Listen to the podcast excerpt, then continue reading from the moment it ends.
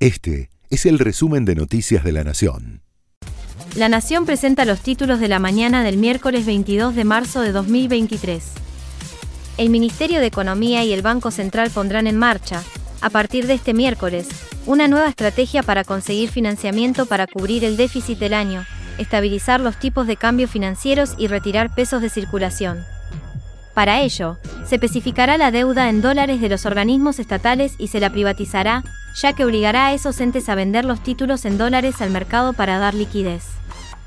Un terremoto de 6,5 de magnitud sacudió a los países de Afganistán y Pakistán y dejó un saldo de al menos 12 víctimas fatales.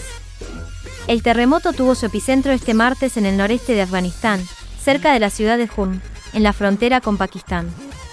Su profundidad, de 187 kilómetros, mitigó los daños potenciales. La rápida propagación de un hongo pone en alerta a las autoridades sanitarias en Estados Unidos.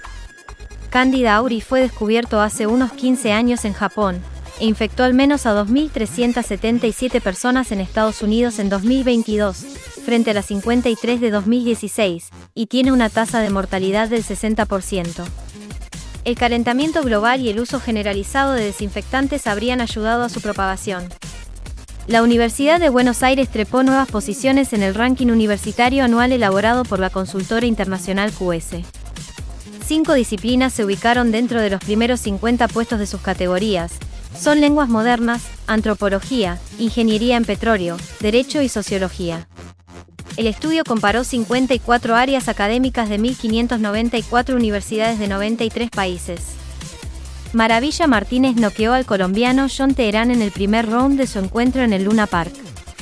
El boxeador quimeño, radicado en Madrid, se deshizo de su adversario tan solo un minuto después de que sonara la campana que daba inicio al combate. El excampeón, de 48 años, volvió a pelear en el país a casi 10 años de su última actuación. Este fue el resumen de Noticias de la Nación.